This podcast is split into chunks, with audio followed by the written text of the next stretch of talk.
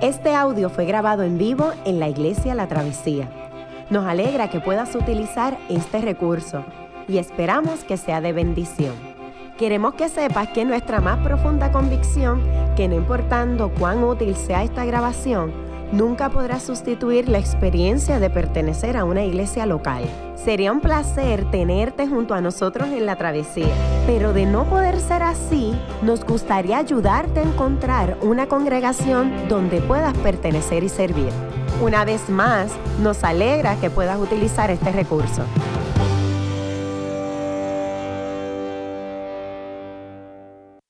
Gracias Nelson. Buenos días a todos.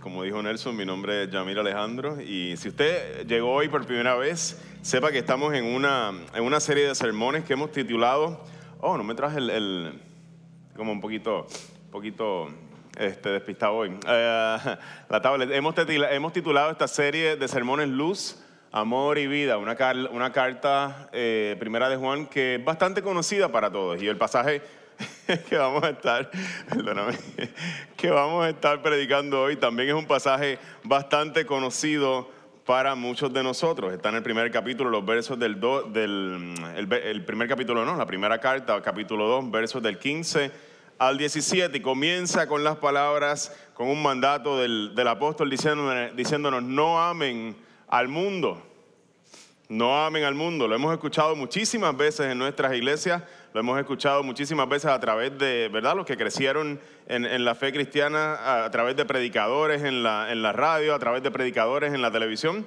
Y, y esta mañana el Señor trae una palabra que no es nueva, que es antigua, pero que sigue siendo relevante para nosotros hoy en día y nos sigue instando a no amar el mundo ni las cosas que hay en el mundo. ¿Qué significa esto? Lo vamos a ir descubriendo a medida que discutamos el pasaje. Yo les quiero invitar a estar de pie para tener la lectura de la palabra. Esta, esta semana son solamente tres versos, los versos del 15 al 17, y esta es la mejor parte del sermón donde la palabra de Dios es leída. Es un privilegio tener la palabra de Dios, así que les animo a prestar atención a cada uno de los versos. Dice así la palabra del Señor. No amen al mundo ni nada de lo que hay en él. Si alguien ama al mundo, no tiene el amor del Padre. Porque nada de lo que hay en el mundo, los malos deseos del cuerpo, la codicia de los ojos y la arrogancia de la vida, proviene del Padre, sino del mundo. El mundo se acaba con sus malos deseos, pero el que hace la voluntad de Dios permanece para siempre. Señor, pedimos que tu palabra traiga fruto en nuestras vidas, Señor. Ayúdanos a escuchar, ayúdame a mí como predicador a escuchar, Señor, tu palabra. Ayúdame a comunicarla con claridad, Señor, y ayuda a que nuestros corazones sean buena tierra en la cual tu palabra pueda crecer. Haz una obra en medio nuestro, Señor, te pedimos en el nombre de Cristo. Amén y amén. Pueden sentarse. Hay un problema que, nosotros los seres humanos tenemos, un problema que, que es básicamente universal, es que nosotros tenemos una inclinación a buscar en las cosas o en algunos lugares algunas cosas que solo el Señor nos puede dar. Buscamos, buscamos seguridad en cosas, en, lugares donde el Señor solamente, donde eso es algo que el Señor solamente nos puede dar. Buscamos gozo, profundo gozo, profunda satisfacción y lo buscamos en el lenguaje del texto de hoy, lo buscamos en lugares como el, el pastor anciano de hoy nos lo dice, lo están buscando en el mundo. Este es el lenguaje que él utiliza.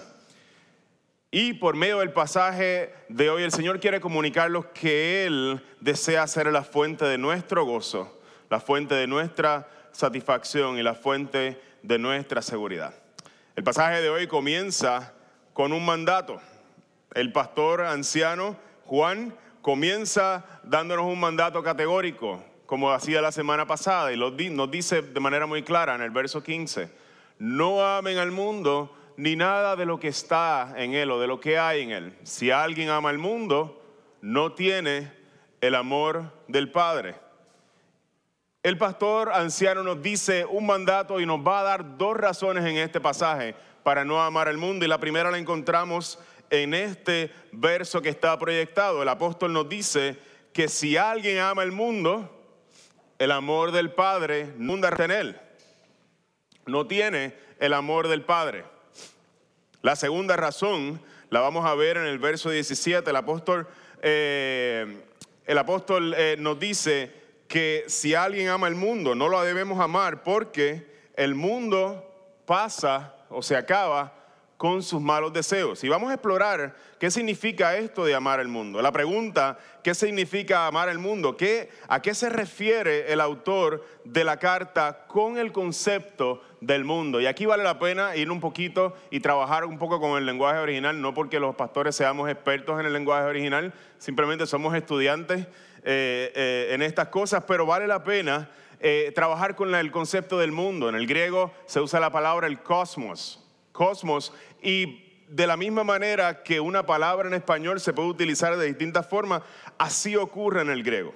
Así ocurre en el griego. y, los cristianos, la, razón por la que entro en este, en este paréntesis es porque los cristianos por mucho tiempo hemos escuchado no amen al mundo y de alguna manera hemos desarrollado como un rechazo al mundo material. Hemos visto e, el mundo material y hemos dicho, no, el reino de Dios se trata de los asuntos espirituales se trata de cosas que están más allá de lo visible. Y eso no es lo que está queriendo decir el autor. A veces decimos como cristianos, todo se va a quemar, se va a destruir. Así que no podemos amar las cosas que hay en esta creación porque van a pasar y se van a destruir. Yo quisiera ilustrarlo de la siguiente manera. en el español tenemos, nos pasa similarmente. Tenemos distintas palabras que pueden referirse a distintas cosas dependiendo del contexto. Por ejemplo, la botella. A mi nena le encanta tomarse una botella todas las noches. Estoy refiriendo a un bibia, una botella de leche. Yo pudiera muy bien decir, me da pena, me da tristeza, porque veo en mi vecindario un problema con la botella. Hay una me da tristeza, ¿verdad? Hay un problema con la botella y me estoy refiriendo con la misma palabra al alcoholismo, un problema de alcoholismo en la comunidad. Puedo también decir, mira, tenía un examen y me embotellé el material y allí en el examen rompí la botella y contesté todo. La misma palabra y la estoy utilizando para situaciones muy distintas. Y el contexto va a dictar cuál es el significado de esa palabra. No, no, nos presenta la fluidez del significado de una palabra, está dada en muchos sentidos por el contexto. ¿A qué se refiere el autor con la palabra cosmos, con mundo? ¿Acaso se refiere a la creación? No debemos amar la creación, aquella misma a la cual el Creador miró y dijo, wow, es bueno, me encanta. Aquel creador que miró los árboles, miró, miró las playas de Puerto Rico y dijo, me encantan. ¿Acaso, ¿Acaso se está refiriendo a ese mundo, a la creación, el que no debemos amar? Yo creo que el, el apóstol no está hablando del mundo material, sino está hablando de otra manera de utilizar la palabra mundo que vemos en las escrituras, que está eh, definiendo a la humanidad en su estado caído. Aquella que es hostil contra Dios, aquella que se opone a Dios. Los sistemas y las corrientes sociales, estructuras que se oponen al reino de Dios. Y eso es lo que el autor está queriendo decir. No amen a esos sistemas que son hostiles en contra de Dios, a la humanidad caída. No amen al mundo ni las cosas que están en el mundo. Quisiera discutir un poco eh, eh, eh, este verso porque nos dice la escritura, el, apóstol no amen al mundo, pero del mismo puño y letra de este hombre salen expresiones como de tal manera amó Dios al mundo. Pero tú y yo no debemos amar al mundo. ¿Cómo reconciliamos tal, tal, tal contradicción? Si Dios ama al mundo y se está refiriendo al sistema caído. Cuando Dios mira al mundo, lo amó.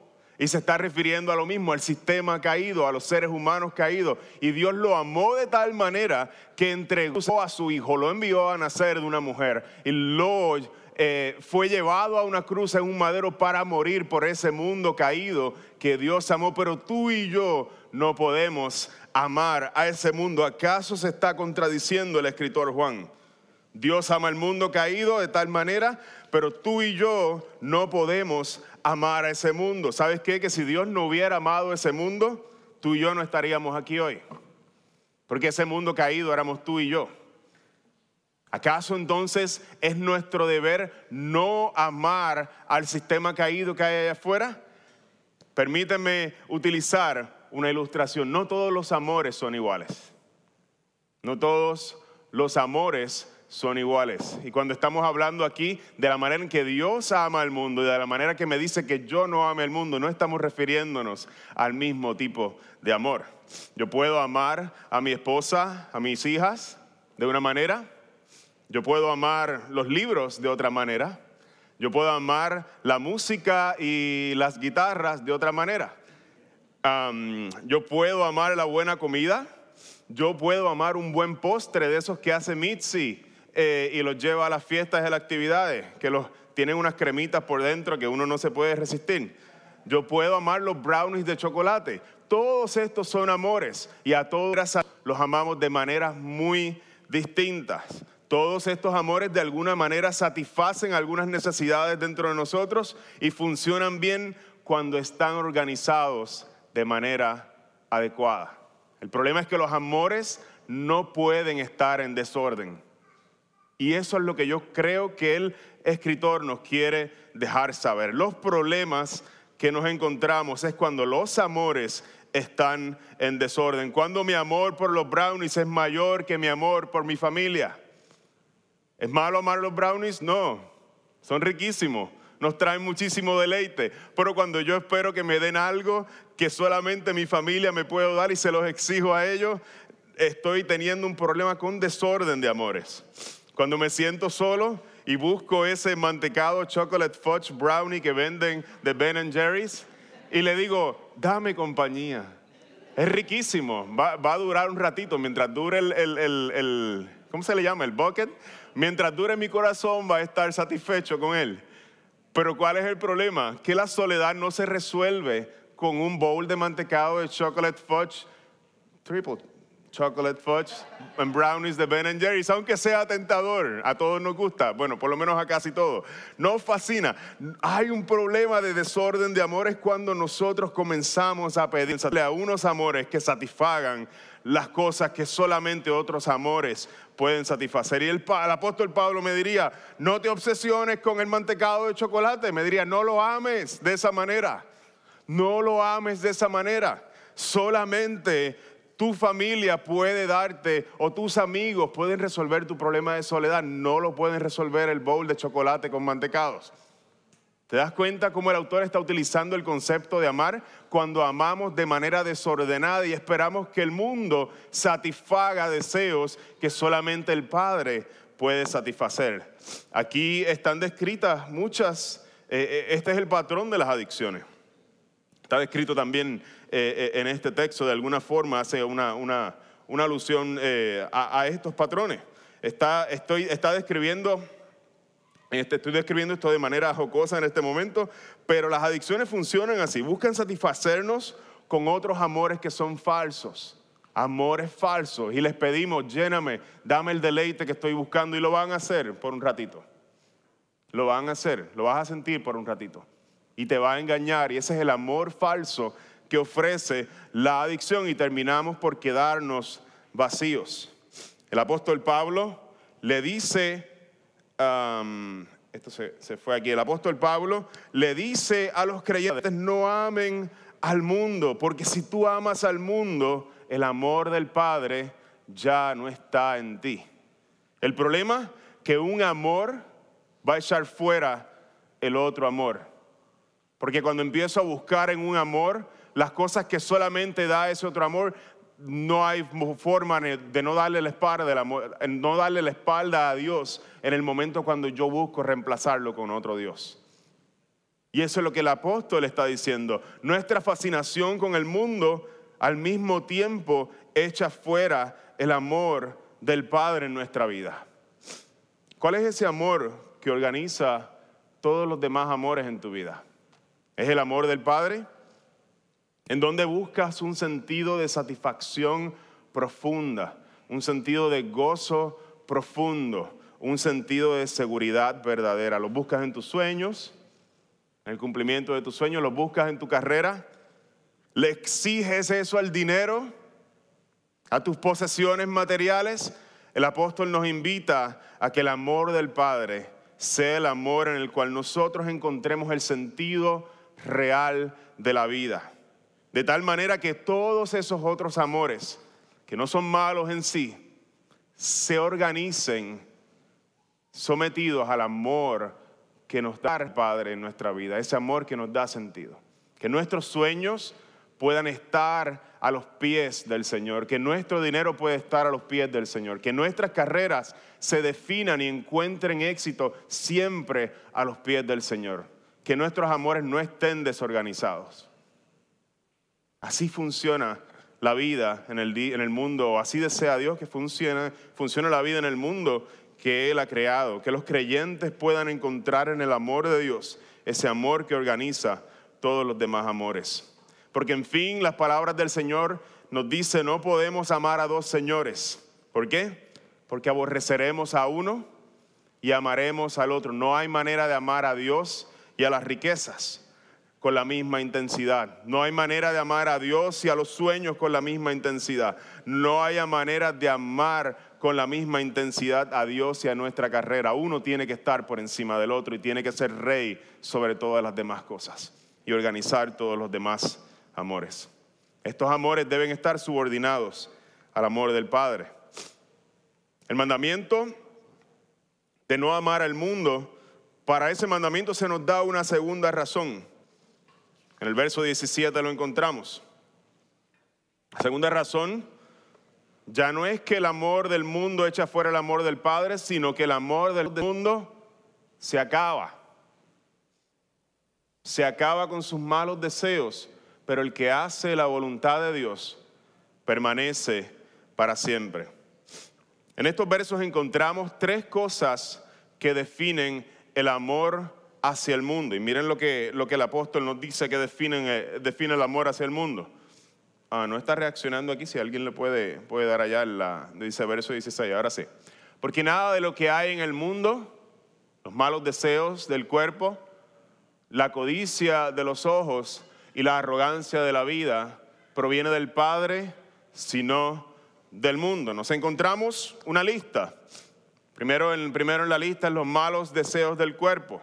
Segundo en la lista, la codicia de los ojos. Y el tercero, la arrogancia de la vida. Y estos dos primeros que vemos aquí son deseos. Son deseos por cosas que no podemos tener. Y el tercero es un sentido de orgullo vacío, arrogancia, vanidad, vanagloria, lo, traducen otras traducciones, por las cosas que sí tenemos. Los primeros dos son deseos por cosas que no tenemos. El tercero es un orgullo vacío por las cosas que sí tenemos. E interesantemente, en el griego, la palabra deseo, que, nosotros la, estamos viendo en el español expresada de esa manera, deseo, em, la palabra epizumía tiene la connotación, una connotación negativa. La palabra es utilizada y describe deseos que son prohibidos, deseos que son ilícitos. Y vamos a ver que nosotros vamos a buscar satisfacer esas cosas que solamente el Señor nos puede dar por medio de deseos que provienen de adentro. Y es la primera, la primera que tenemos aquí resaltada, los malos deseos del cuerpo. Miramos hacia adentro, los malos deseos de la carne, es, la, expresión eh, más, digamos, más, una, traducción más, más literal. Las inclinaciones que hay en nuestro interior que van en contra de Dios. En la segunda es una mirada hacia afuera, los deseos prohibidos, epizumía de los ojos, aquellas cosas que están fuera de nosotros. Una expresión muy similar a esta es utilizada en el jardín del Edén cuando Eva mira el fruto y dice que era agradable a los ojos y lo deseó, se babeaba mirándolo. Estos deseos del mundo también funcionan con las cosas de afuera. Miramos y estamos como que, ah, estupefactos, locos por obtener algo que es prohibido, algo que es ilícito. La misma manera, eh, la misma expresión o el mismo concepto eh, se ve en la vida de David, cuando está en su balcón y mira a lo lejos y ve a Betsabé en la ducha. Ya todos saben cómo termina la historia, donde él termina matando al esposo de esta mujer para cubrir su pecado y termina habiendo toda una desgracia por él ser seducido por los deseos de los ojos. Y estos son los deseos que está refiriéndose aquí el apóstol Juan, aquellas cosas que nos llaman la atención de afuera. Pero la tercera es muy interesante, porque no son deseos los que está hablando en la tercera. El apóstol nos da una alerta sobre el peligro de encontrar satisfacción en compararnos con los demás y sentirnos superiores a ellos en base a los bienes materiales que poseemos, nuestra prosperidad económica, el elitismo eh, se le llama, ¿verdad? En, buen español de aquí de, de Puerto Rico, el problema del elitismo, que unas personas las valoramos más por lo que tienen o por sus posiciones sociales y empezamos a darle valor a la gente. Y él dice que eso es la arrogancia de la vida, creer que la vida tiene valor por aquellas cosas que hemos alcanzado, por aquello que poseemos, porque tenemos más que los demás. El apóstol dice, esto proviene del mundo, esta mentalidad no proviene de Dios. Cuando comenzamos a darle eh, o a sentir importancia por ser pastor,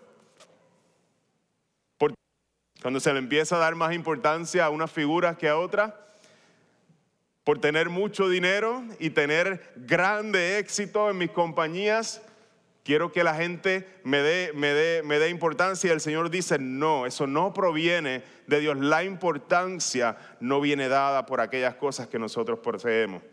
¿Y cuál es el problema? Nos dice el apóstol eh, Juan, este anciano pastor, ¿cuál es el problema con estos deseos de la carne? Estos deseos que vienen de adentro. ¿Cuál es el problema con los deseos de los ojos? Aquellas cosas por las cuales nos estamos babeando por tener que son prohibidos. ¿Cuál es el problema con todas estas?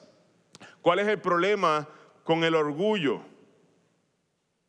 El orgullo por aquello que hemos alcanzado. ¿Cuál es el problema que los demás se enteren de todo lo que yo he alcanzado y que me miren con admiración? Y el apóstol Pablo tiene una, una, una respuesta, el apóstol Juan tiene una respuesta muy sencilla y nos dice, plain y en la cara me dice, el mundo se acaba. Todo eso se acaba. Tiene, como decía Héctor Lavoe, su final. Nada dura para siempre. Nada de eso dura para siempre. ¿Qué implicaciones tiene eso? Que nada de eso sirve como un fundamento para la vida. Ninguno de esos merece nuestro amor más profundo. Nos dice Juan, todos estos amores te abandonarán. Todos esos amores te abandonarán. Todo te va a ser quitado. Ninguno de esos sobrepasa la prueba del tiempo. Tarde o temprano va a llegar un momento y te va a ser quitado. Y en las palabras de nuestro amado Jesús, nuestro amado Señor, cuando se refiere a aquel hombre rico que dice con toda la arrogancia del mundo, descansa alma mía, porque muchos bienes tienes, descansa, disfrútalos y acuéstate a dormir regocijado en todos los bienes que tiene. ¿Y cómo le contesta el maestro? Necio, ¿acaso no te das cuenta que hoy vienen por tu alma? Y lo que has acumulado, ¿de quién será? Ninguno de estos amores puede ser un sustento, puede ser un fundamento para nuestra vida, porque todos nos van a abandonar. Los deseos de la carne no duran para siempre. Los deseos de los ojos nos van a satisfacer un ratito, pero no duran para siempre. La vanagloria de la vida, el sentirnos importantes por lo que tenemos, sabes que un día todo te va a ser quitado, porque al polvo, del polvo viniste, al polvo volverás. No te llevas nada. Ninguno de eso, nos dice Jesús, es capaz de darnos lo que nosotros buscamos en ello. ¿A quién vas a entregar tu amor? ¿A tu carrera? ¿A tu dinero? ¿A tu seguridad? ¿A quién vas a entregar tu amor más profundo? ¿Quién va a organizar los amores de tu vida? Es mi oración, Iglesia La Travesía, que el amor del Padre en esta mañana dé forma a todos los demás amores de nuestra vida. Que la manera en que llevamos a cabo nuestros sueños, que la manera en que llevamos a cabo nuestras profesiones, nuestras carreras, que la manera en que nosotros invertimos nuestro dinero, esté marcada por un amor que es más profundo y que forme a todos esos demás amores y los mantenga en su lugar. Que nunca uno de esos suba y se coloque en una posición donde no debiera estar. Que encontremos en Cristo una plena satisfacción un profundo gozo y una verdadera seguridad. El mundo se acaba con sus deseos, pero el que hace la voluntad de Dios permanece para siempre. Solamente al final va a permanecer aquello que se hizo conforme a la voluntad de Dios. ¿Y cuál es la voluntad de Dios? ¿Cuál es el deseo de Dios? ¿Cuál es ese deseo que, que Dios nos dice que va a permanecer, que aun cuando estemos en la eternidad lo vamos a ver? Sabes que hay muchas cosas que caen dentro de esa categoría, pero hay una que nosotros podemos experimentar esta mañana. Esta mesa que tenemos aquí al frente va a prevalecer. Jesús dijo, no voy a volver a beber del fruto de la vid hasta que venga el reino de Dios. ¿Sabes qué? Un día nosotros vamos a tomar esta mesa una vez más. Ya no va a tener esta forma, ya no vamos a ser nosotros los únicos que vamos a estar en esa mesa. Va a haber gente de toda lengua, de toda tribu, de toda nación, en un gran banquete celebrando en el Señor aquellas cosas que jamás van a prevalecer. Y el Señor nos deja el privilegio, nos deja el privilegio de esta mañana poder entrar y poder participar de esa mesa y saber y que nuestros corazones sean recordados de que esta mesa no termina aquí, sino que en esta mesa nosotros estamos declarando de que algún día va a llegar un banquete parecido a este.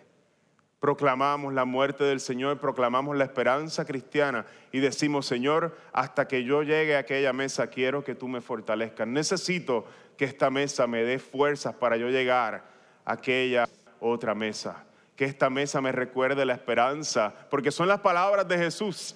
Es la promesa de Él la que le dijo a los discípulos, háganlo en memoria de mí hasta que el reino de Dios llegue y podamos tener este banquete unos con otros una vez más.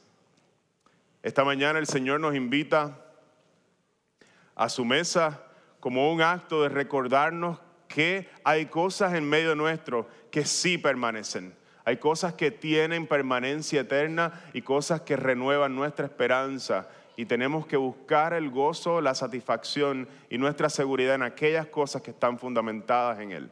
Que esta mesa te pueda recordar esta mañana que tú eres amado, que tu gozo no se basa en las cosas que tienes, sino en que has sido amado por el Hijo de Dios. Que tu seguridad no se basa en cuán grande es tu cuenta de banco esta mañana, sino que tú puedas encontrar seguridad en que eres y has sido perdonado y estás en las manos de un buen pastor. Que tu satisfacción no se encuentre en ese mantecado con brownies, porque no dura. Que haya una satisfacción mucho mayor en tu alma con que Jesús te ha entrado, te ha dado entrada a su pueblo y te ama más allá de lo que tú puedas imaginar o desear, aun cuando tú no lo mereces tampoco. Qué bueno que pudiste escuchar esta grabación. ¿Qué tal si la compartes con otros? Recuerda que hay muchos más recursos en nuestra página latravesía.org, donde también puedes realizar un donativo. Dios te bendiga.